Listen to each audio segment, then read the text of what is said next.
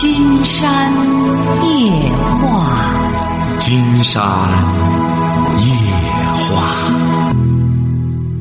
晚上好，听众朋友，我是您的朋友金山。喂，您好，这位朋友。喂，你好啊，哎，你好，老师吗？哎，没错，我们聊点什么？哎，啊啊，我想麻烦咨询一下那个我的家庭问题，就是。您说。嗯，我孩啊，我孩子现在一岁半了，他是生下来是一个先天性的那个过敏体质的孩子，一岁半了吧？您是男孩女孩啊？不是，您是男孩女孩啊，我是女的，那个我是我孩子的妈妈啊。就是你女儿一岁半。哎，对。啊，怎么了？她现在呢，就是只能喝那个医院的那个纽康特的奶粉，氨基酸的，其他的辅食那个加不上，就是。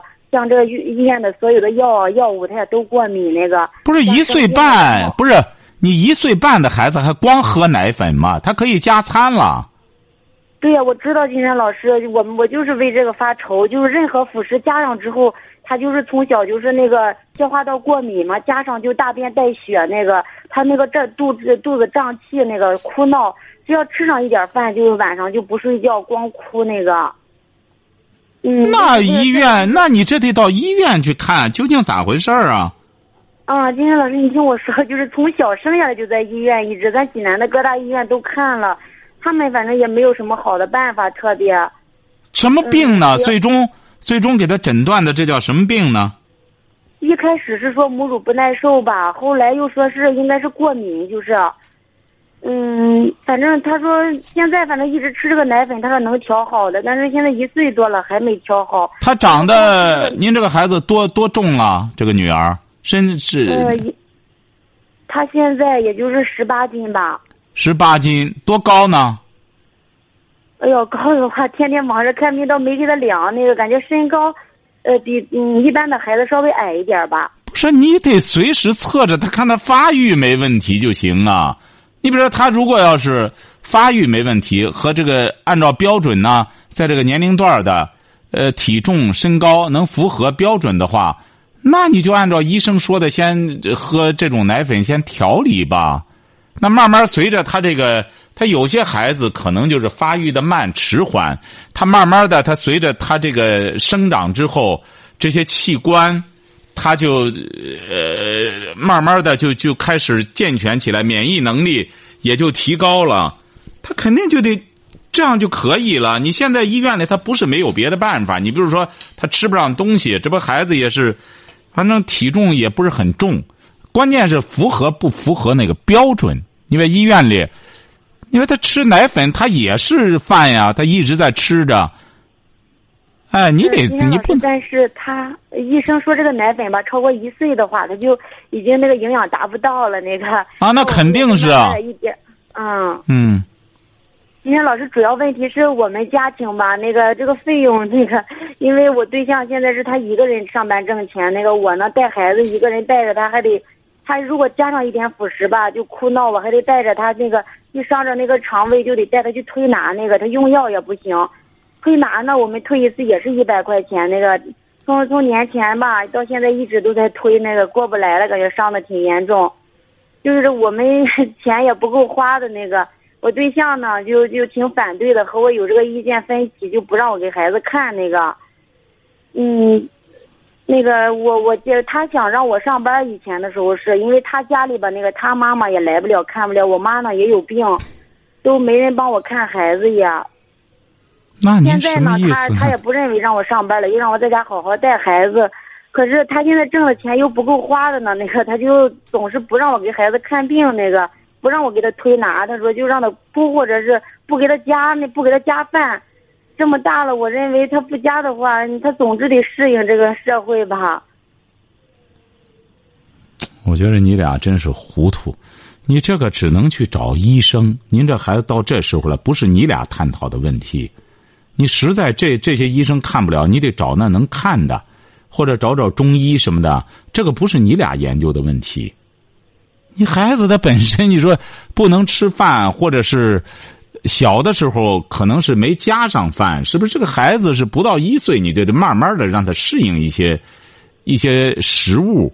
你要加饭很晚了之后啊，也会出现你说的这种情况。这个孩子啊，就厌食。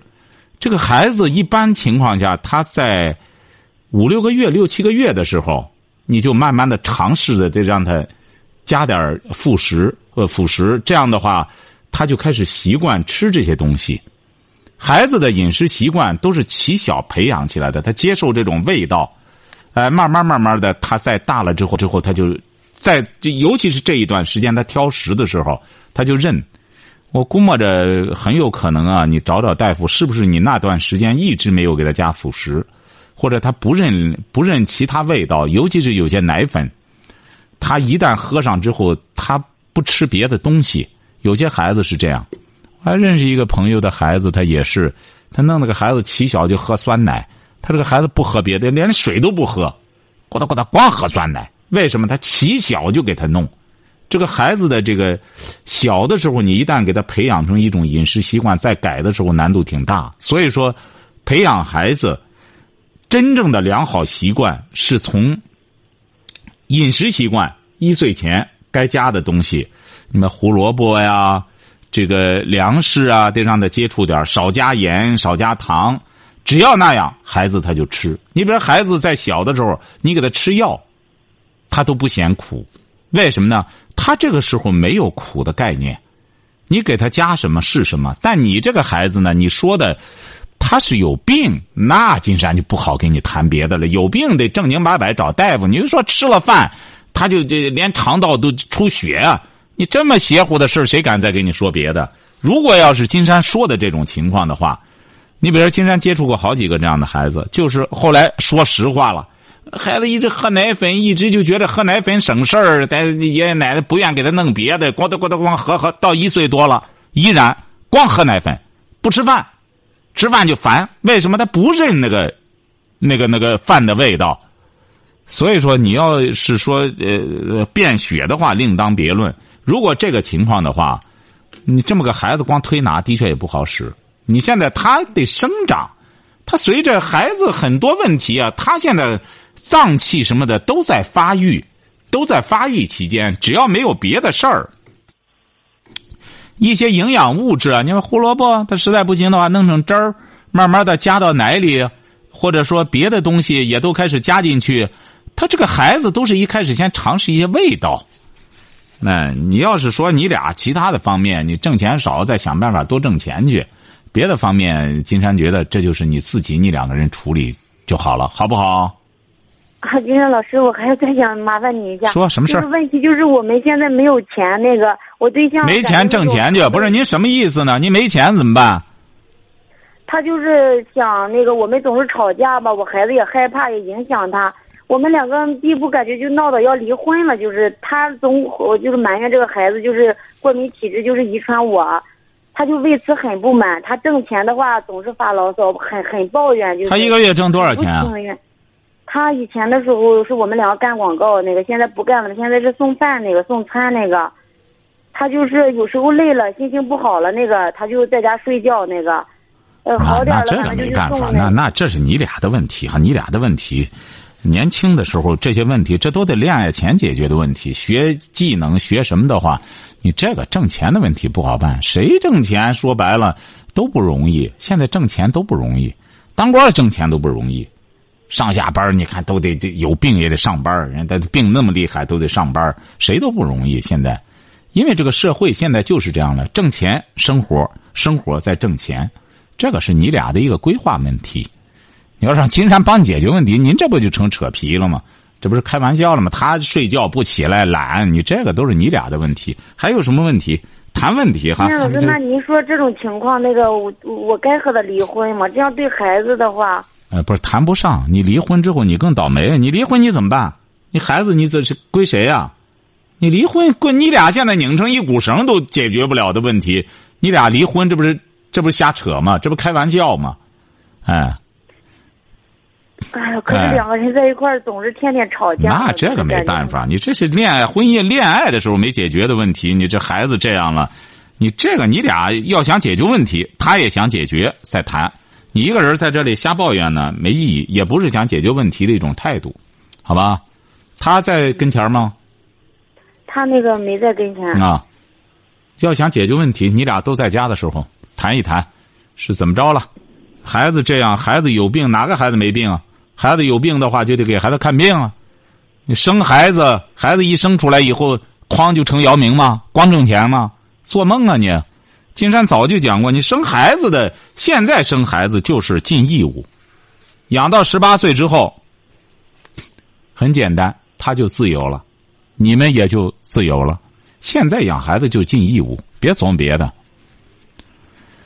你看前段时间有一些教育的误区，有些人觉得啊上私塾吧，把孩子弄好了之后听我的话，这不行的。你社会不允许，他是一个公民，他必须接受义务教育，他参与社会，他还要服兵役，各个方面的各种义务他都要，他都要参与的。他一个正式的公民，他必须得呃依法办事儿，就这么简单。你俩这观念不行，理念不行，在这之前的遇到事儿了，干什么了？金山早就讲过，年轻朋友，这时候，今天也是一个小姑娘追她男朋友，人家那么不干什么，她还是上赶着。我就是喜欢他呢。金山说：“你喜欢他什么呢？你不就是喜欢他，想和他睡觉吗？你从你从四川跑到江西去，我这不是上完大学，我就想赶快。人男的说我不去四川，我毕业了，现在我能不能去？他爸爸他妈还让他想让他上续本科，他说我我。”我现在没心思干，我就想上江西去找他去。人家那男的说：“毕业愿来就来吧。”哎，我说你去干嘛去呢？你这么着急上火的和一团火似的，你去干嘛去？我说你想想，我就是爱他呢。你这爱他干嘛？你不就是一团欲望之火吗？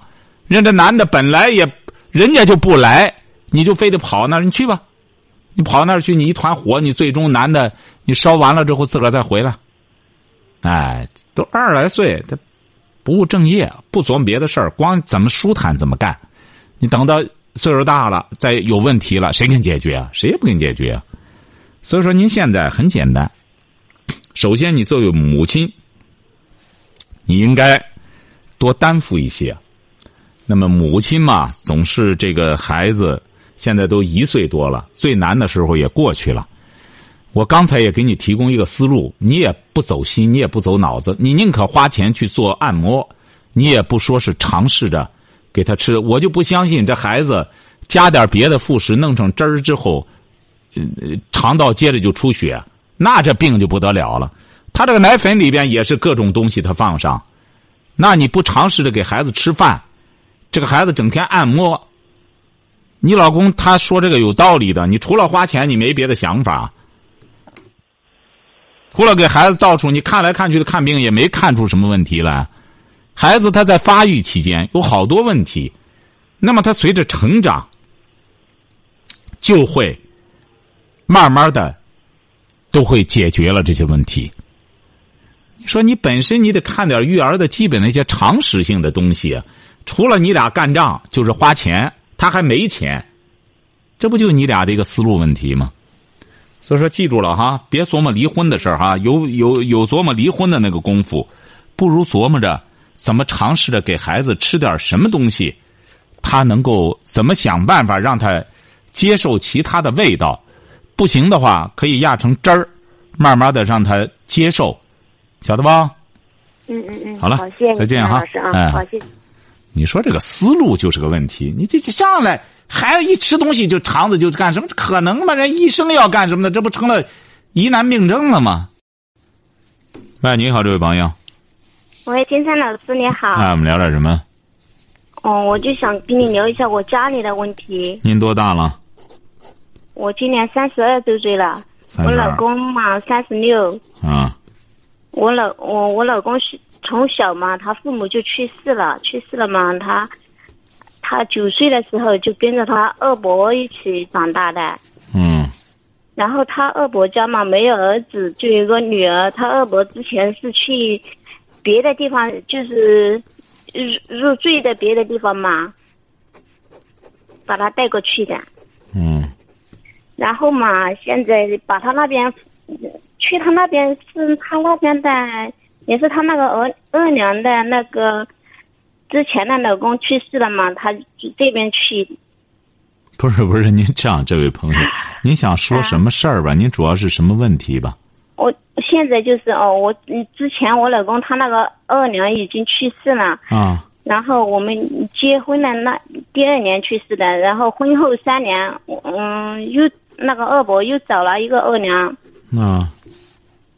找了嘛，我们也一直带着小孩在外面打工嘛，也没有，反正家里的事嘛也就没管。他找来的时候我们也不知道，后来家里不是您说什么事儿吧？您现在主要您说现在您遇到了什么事儿？嗯，就是现在他的二伯二娘都生病了，啊。然后就是要我们，他就是要我们带他去医院住院啊检查，已经检查过了嘛。嗯，医生说是，嗯，嗯就是说压嗯那个肩就是腰腰间盘突出压迫啊神经，啊然后就是说医生给他开一点药在家里吃嘛。嗯他就说，医生就说你可以吃药，也可以住院。然后他就是说，啊、医生叫我，他给别人说，就是说，医生叫我住院。他说，现在我老公在家里装修房子嘛，就是说他们现在要装修房子，没钱住院，就开点药回去吃。他就给别人这样说。然后现在我老公在呃是那个乡镇上面嘛装修房子，他在老家，在老家嘛这几天他饭也没吃，就是那个二娘打电话给我老公，他说他饭也没吃，他说他要去那个市里另外检查，他说那检查检查的不对，他说要叫他带他去检查。现在我老公嘛就觉得他有对他有点那个嘛，就就有点生气嘛。本来我也就是说，你这个二伯除了你这个老公之外，他还有个女儿对他有个女儿已经出嫁了，啊。他那个女儿跟我老公一年的，已经出嫁了。记住了哈，力所能及吧，力所能及吧。他们也没有什么依靠了，没有什么依靠呢，让你老公呢，你作为一个媳妇，你也哎权当行善。对你这二伯多大岁数了？嗯，六十七。我本身我们也是这样想的，好好孝敬他。他养我老公小嘛，我们就养他老。我们是应应该是这样做的。但是我们这次回家过年哈，对对他们，他们不是生病了嘛？我们回家过年就是真的是对他们是，别别人休息，我们是他们就是说我们过年的时候在家里少嘛，我们就给他们什么都让他们休息，我们就自己做。然后看我那个二娘，行，我理解，我理解您这个意思。您这样哈，就是说力所能及的去做就行了。他愿意去检查呢，就带着他去检查检查。呃，现在很多病呢，说白了，你查出来也治不了。哎，现在的你这个二娘呢，她是什么文化？俺，都是小学文化嘛。哎，都是没文化哈。就是说，你你听过我金山的节目吗？嗯，对，我一直在听，那你老公听吗？他也听，他也你这二伯二娘听吗？他们在老家听不到。我们是我是贵州的，您是贵州的，你可以给他弄个手机上就可以听啊。现在很多老人，您记住了哈，嗯他们和年轻人一样，他没事儿了，他也会生事儿的。你如果要是在个手机，现在手机都是智能手机，几百块钱一个，你在上面给他下个蜻蜓或者考拉的，就可以听到。你给他把这个节目推荐了之后，让他慢慢听，化解他心中的一些郁结。你这个人现在真正的苦闷啊，它是一种精神的苦闷。你这样的话，也减除了你的，也也可以说免除了你的后顾之忧。你不要再揪你，你比如说你这个二娘什么的，你和他再讲是讲不清楚的。你如果是他要听了今什么，嗯，我们我我是现在没有也没有跟他们吵，就是说，金山告诉你怎么解决这个问题，晓得吧？嗯你也讲不清楚，你呀就给他弄个，他不都有手机吗？哦，那些都是老人机，那你不能给他买个智能手机吗？几百块钱？家里我们家里网络什么都没有。哦那我们是在那个山里嘛，哦，没法弄，那那没法弄，那没法弄。嗯，就是说，我现在的疑问就是啊，啊，说吧说吧，疑问说疑问，这简明扼要说疑问，啊。我那个二娘家有有两个儿子，两个女儿，她就是说她现在已经嫁给我二伯了，我们是不是全权要承担他们的那个医疗费，还是他自己的儿女都要承担？他自己的儿女也要管，你就明确的说开。既然这样的话，您这二娘要这样的话，你就你老公是干嘛的？很有钱吗？没有钱，我们都在外面打工做衣服的。听着哈，经常告诉你怎么处理哈。嗯。你就告诉你二伯，我们俩就挣这点钱，我们俩还得生活，还有孩子。那么你的事儿呢？因为我们呢就多干什么一下。因为二娘这边呢也是后来娶来的，她也有儿子，她也有什么的话，如果她这边花费比较高的时候，我们俩是承担不了的。就说她这边呢，看看儿子什么的，得需要该拿点钱拿点钱，我们可以陪着去，怎么着的，就是明确的说开就成。他的你这个二娘的儿子什么都有这个责任和这个义务，来给他妈看病拿钱交抚养费，呃，交这个赡养费。你听清楚了吗？嗯，我听清楚了。问题就是现在就是他们已经结婚证什么都有了，他们就说全权就要我们负责，他们不管，他们就这样说。我不是告诉你了吗？那他们说你们都是些没文化的一帮人弄一块儿的话，你管你又管不了，怎么办呢？你俩也没钱，所以说你得明白这个道理，你没有能力来承担这个责任和这个义务。你要把人家他妈的病耽误了，人家他儿子反而就会来找你们了，晓得吧？你得把这个事儿啊，这个人就是这样，你能者多劳，你就告诉他，我们就挣这俩钱儿，我们在弄的时候我们没钱，那你就告诉人他家里，你比如这这二娘现在有这个病，也没法进，我没钱怎么办呢？你们要再不凑点钱的话，耽误了病，那到时候别怪我们，责任不在我们，晓得吗？嗯，他就是两个老人都有病嘛。金山不是告诉你了吗？嗯嗯，你的二伯的，你们得多承担一点儿。哦。因为你俩他没这个能耐，包括您那个所谓的出了嫁的姐，也都得管。除非你二伯，你二伯有什么财产吗？没有，家里就是木房，然后就几几亩田嘛。啊。什么也没有的情况下，那可以，你们呢可以多出力。你说我们两个人就打工多出力，但是老人真是得了什么大病之后，你那个姐也得管，是他你这个二娘的这个他的两个儿子什么都得出钱管。哦。你不相信？你问问法律上，你问问你到时候干什么？通过法律，他也得拿钱。他不是说弄完俺们嫁过去了，什么也不管了啊，除非你俩愿意。愿意行这个善，就是我们的确有这个能力，想管你们想管，不需要你管。我们搞慈善也是搞了，反正管老人也是管了。金山估摸着你俩压根儿没这个能力，你俩压根儿没这个能力。就是没有嘛？那你就听清楚了哈，就是很简单。你们说我们年轻可以多出点力，但是二娘这边病是咋回事人家医院说了，我们是没这个钱看，我们想看但没这钱。你们要再不干什么的话，耽误了病情，不能怪我们，你还得给人家讲清楚了。就是现在我老公现在在家里装修房子，他就看到我老公有一点钱在装修房子了嘛，他们就想把这个钱就搞出来这样的。那我已经给你讲了这个了，你至于说这个的话，那金山你没办法了，对不对啊？他们想这样，那也就是说，他们一看你们今天还吃鸡呢，还吃了鸡腿了呢，那不行的话，把钱拿出来再看病去。咱再看腰去，是不是啊？明天啊，你这小孩过满月还怎么着？还还又吃了一顿饭店呢？那你饭店的钱都拿来，咱看病去吧。哎，你这个金山就不好跟你说了，你是不是啊？就是，嗯，对。提问题呢？你要一点行为能力都没有，你你一点行为能力都没有的话，那金山怎么帮你？你整个一个比你比你二娘病的还重，你整个啥也不懂，你你说？嗯，我老公就是说。把房子装修好了嘛？说出来，我家里的两个老人已经生病了嘛。说出来，我说我已经在浙江这边打工嘛，他要不要一起出来打工，还是在家里嘞？这个你们选择。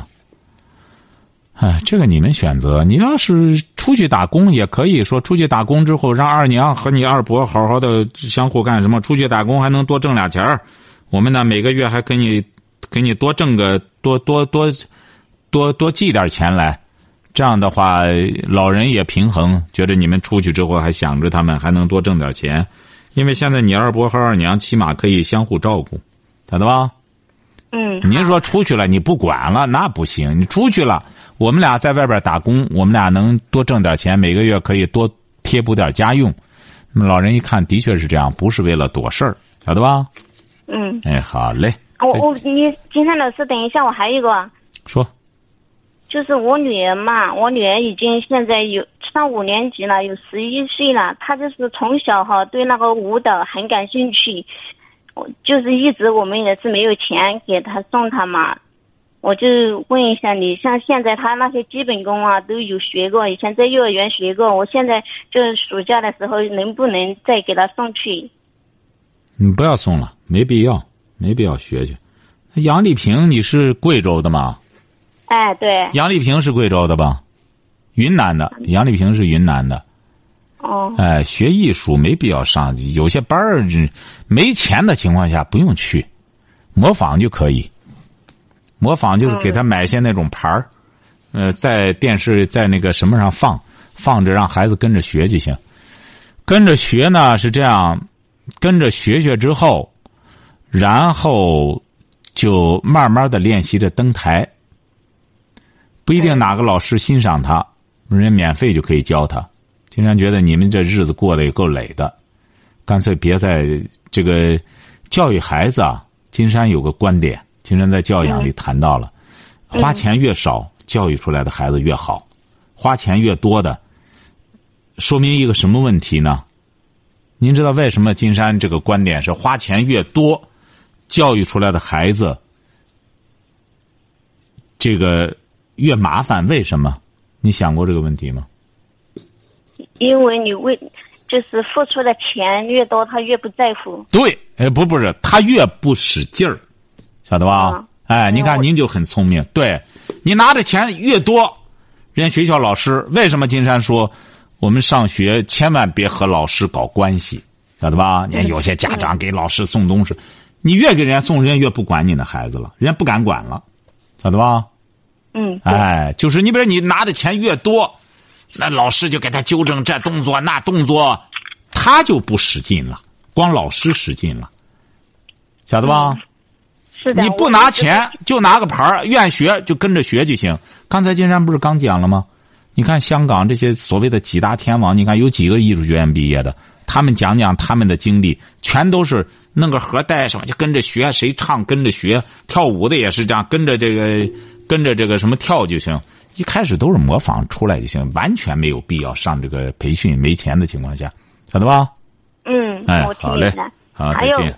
金山老师啊，说说说说说，我就是说嘛，我一直也在看你的这三本书，我就是说我也想提升一下自身的能力，就是记忆力很不好，每次看书看了之后，就好像一点记忆都没有。你看你写的那个曾国藩那个，说 嗯说还不如那个小偷的记忆力好。